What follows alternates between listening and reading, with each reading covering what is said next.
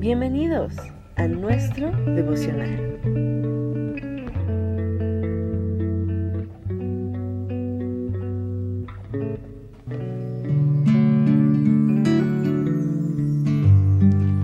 Jonás capítulo 2 versos del 2 al 9. Versión Reina Valera 60. Invoqué en mi angustia a Jehová y él me oyó. Desde el seno del Seol clamé y mi voz oíste. Me echaste a lo profundo en medio de los mares y me rodeó la corriente. Todas tus ondas y tus olas pasaron sobre mí. Y entonces dije, desechado soy de delante de tus ojos, mas aún veré tu santo templo. Las aguas me rodearon hasta el alma, rodeóme el abismo, el alga se enredó en mi cabeza, descendí a los cimientos de los montes. La tierra echó sus cerrojos sobre mí para siempre. Mas tú sacaste mi vida de la sepultura, oh Jehová Dios mío. Cuando mi alma desfallecía en mí, me acordé de Jehová y mi oración llegó hasta ti en tu santo templo. Los que siguen vanidades ilusorias, su misericordia abandonan. Mas yo con voz de alabanza te ofreceré sacrificios, pagaré lo que prometí. La salvación es de Jehová. Te veo en tu trono de justicia y a tu diestra el cordero que por mí murió. Tu presencia trae a mí nuevo corazón.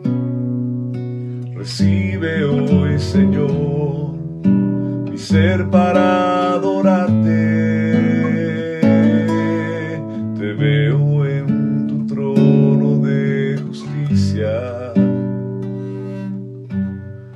y a tu diestra el cordero que por mí murió. Tu presencia trae a mí nuevo corazón. Recibe hoy, Señor, mi ser para adorarte, porque hoy solo quiero estar en tu presencia y escuchar latir tu corazón al decirme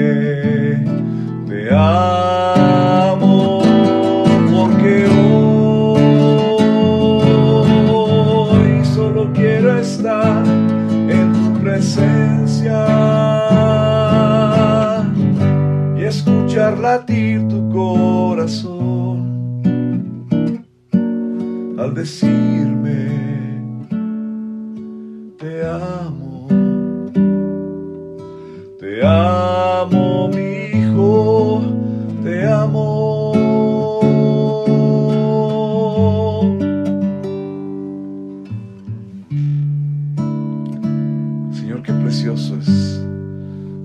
compartir la oración de Jonás en aquel momento tan terrible en su vida, dentro de un pez, clamando así, con tal precisión, pero también reconociendo su pecado y reconociendo su rebeldía.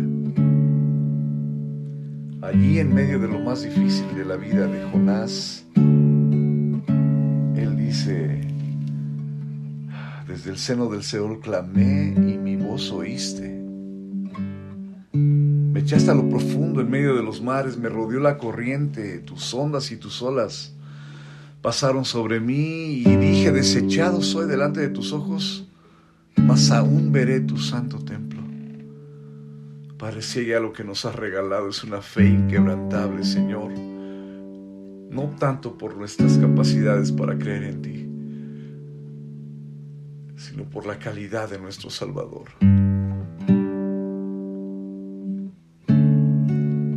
Cuando Pablo nos decía, dejen de mirar las cosas de este mundo y pongan su mirada en las cosas de arriba, donde está Cristo sentado a la diestra de Dios. Pablo lo decía porque en Cristo y solo en Cristo está nuestra esperanza, Señor, aún en medio del abismo, en medio de la dificultad, en medio de la oscuridad, Señor.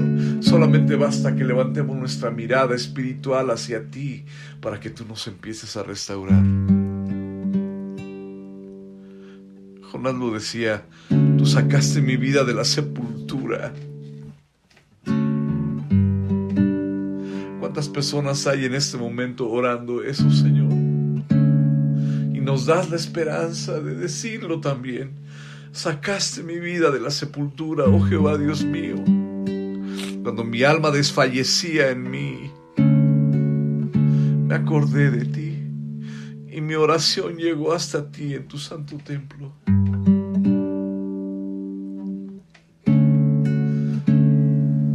cuánto bien nos hace saber que tú estás a una oración de distancia siempre, Señor. Levanta el ánimo de mis hermanos, de mis hermanas, Dios, en este momento.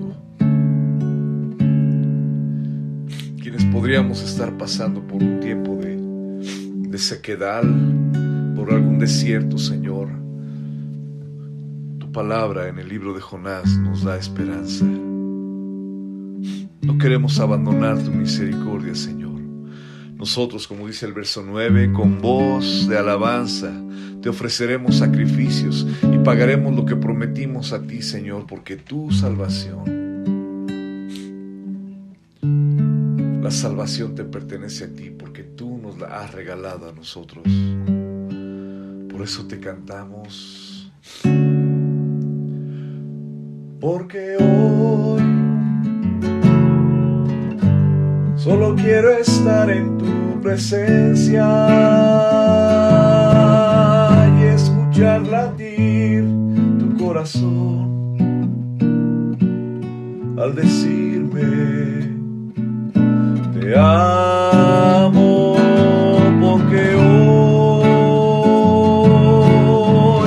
solo quiero estar en tu presencia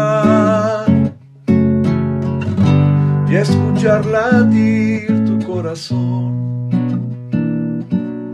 al decir